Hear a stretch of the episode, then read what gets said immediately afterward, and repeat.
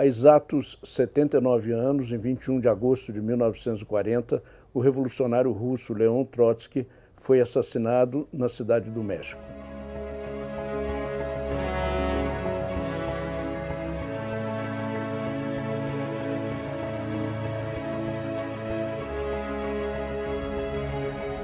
Essa série terá um novo vídeo toda quarta-feira às 18 horas.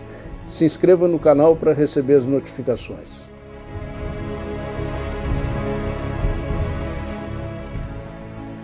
Trotsky foi morto a mando de Stalin. O assassino era um agente da NKVD, o Serviço Soviético eh, de Repressão e de Espionagem, que depois se tornou a famosa KGB. O agente se chamava Ramon Mercader, tinha lutado na Guerra Civil Espanhola, onde foi recrutado e depois foi treinado na União Soviética. O Mercader conseguiu entrar na casa de Trotsky usando o nome falso de Jacques Mornar, de nacionalidade belga. É, Mornar conseguiu se envolver afetivamente com Silvia Geloff, que era uma tradutora que trabalhava com Trotsky na casa de Coyoacán. A partir da relação que Mercader tinha com Silvia Geloff, ele conseguiu se aproximar de Trotsky e, com o pretexto de que Trotsky examinasse um artigo que ele tinha escrito, é, conseguiu ficar sozinho com Trotsky no escritório. Enquanto Trotsky se concentrava na leitura do artigo, Mercader o golpeou com uma picareta de alpinismo que ele levava escondido no casaco.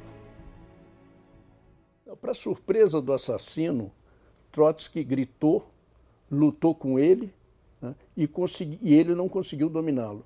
Os guardas que faziam a segurança de Trotsky acudiram e conseguiram dominar o assassino. No entanto, Trotsky não resistiu aos ferimentos e morreu algumas horas depois. O enterro de Trotsky teve uma repercussão mundial e foi acompanhado na cidade do México por uma multidão de mais de 200 mil pessoas.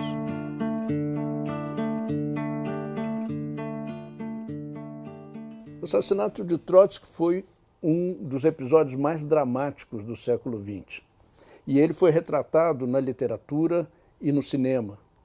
Alguns, algumas das obras mais emblemáticas é, desse episódio foram, por exemplo, O Homem que Amava os Cachorros, de Leonardo Padura, é, filmes como O Assassinato de Trotsky, do diretor Joseph Losey, e mais recentemente o filme espanhol O Eleito.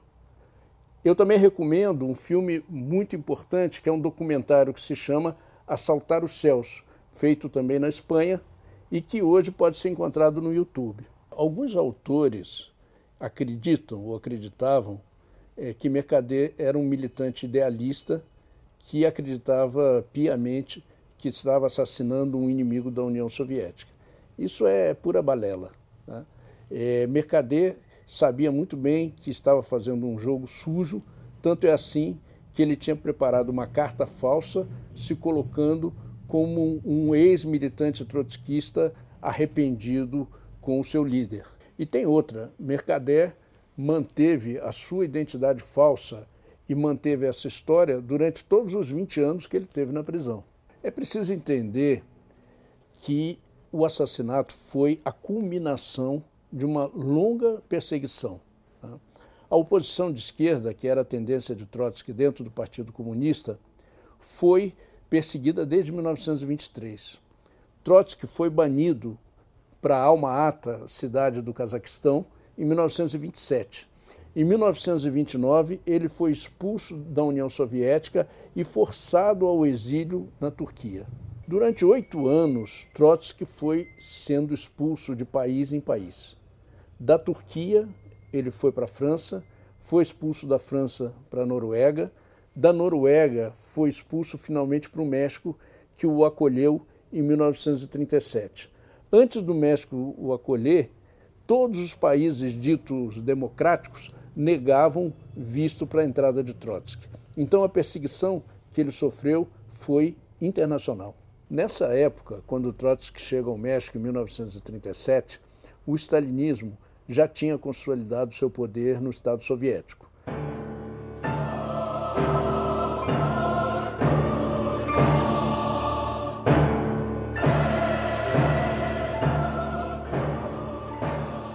Afinal de contas, o que é o stalinismo?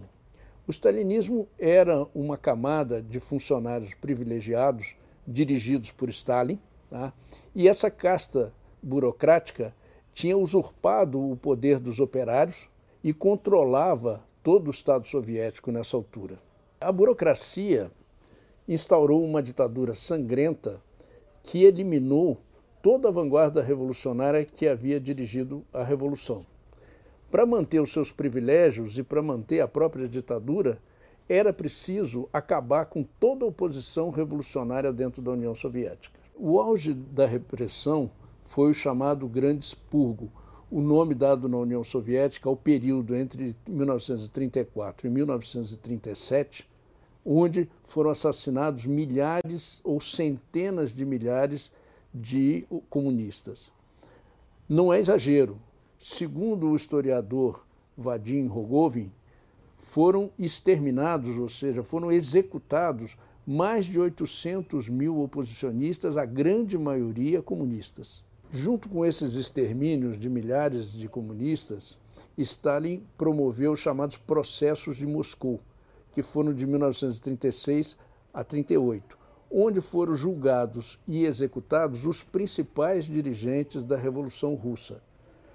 Muitos deles, muito conhecidos como Zinoviev, Kamenev, Bukharin, Rykov, Preobrazhensky, Smirnov, Piatakov e muitos outros. Trotsky foi o principal acusado desse processo e foi condenado à revelia, sendo inclusive acusado de agente de Hitler e agente dos japoneses. Uma calúnia é, terrível que ele procurou desmentir num contraprocesso. É, o assassinato de Trotsky foi o ponto mais alto, embora não tenha sido o fim dessa longa perseguição política. O assassinato foi orquestrado diretamente por Stalin. Stalin eh, encomendou ao general Pavel Sudoplatov, que era o encarregado de uma divisão da NKVD que se chamava Divisão de Tarefas Especiais, ou seja, entre aspas, assassinatos. Tá? Sudoplatov montou uma equipe.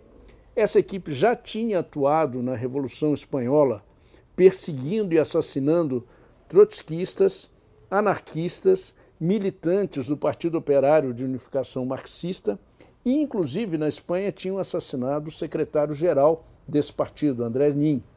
A força-tarefa especial montada para assassinar Trotsky era dirigido por outro general da NKVD que se chamava Naum Eitingon, né? Um velho agente da, desde a época da Tcheca. E, por outro lado, participavam dessa equipe um assassino especializado chamado Yusuf Grigulevich e Caridad Mercader, que era a mãe de Ramon Mercader e foi, inclusive, a pessoa responsável pelo recrutamento de Mercader como agente soviético.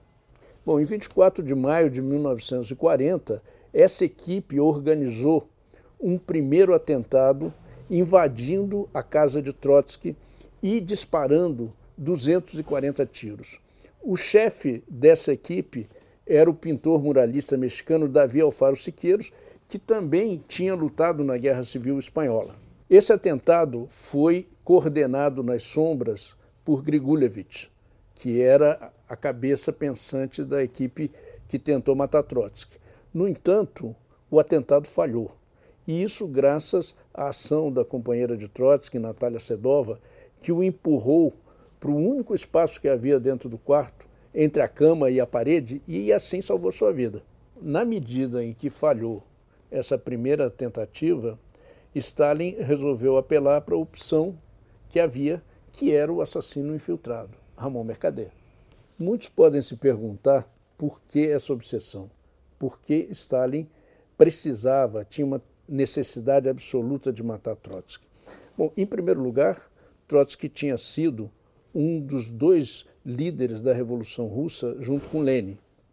E a memória dessa revolução grandiosa que levou pela primeira vez os operários e camponeses ao poder né, ainda estava viva entre milhões de trabalhadores no mundo inteiro. Trotsky era o último líder vivo dessa revolução. E o mais importante, Stalin tinha medo de Trotsky porque Trotsky era um opositor implacável da burocracia stalinista, denunciando seu caráter contra-revolucionário. Né? Com o começo da Segunda Guerra Mundial, Stalin temia que o resultado desse conflito, que foi o maior de toda a história, provocasse novas revoluções e fortalecesse o trotskismo.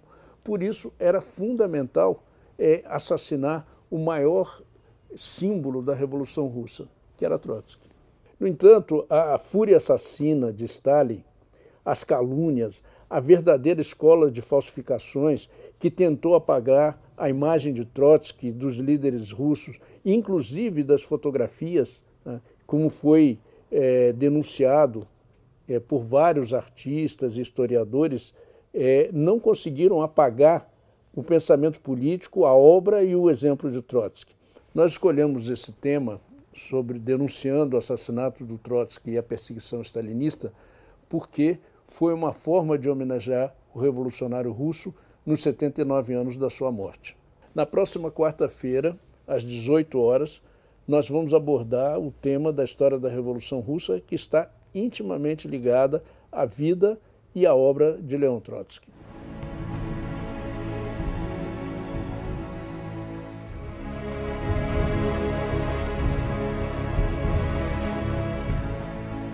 Gente, eu queria recomendar para vocês um livro que é a autobiografia de Trotsky, intitulado Minha Vida, publicado recentemente pela editora Sunderman, e quem estiver interessado é só se conectar ao link que aparece aqui embaixo.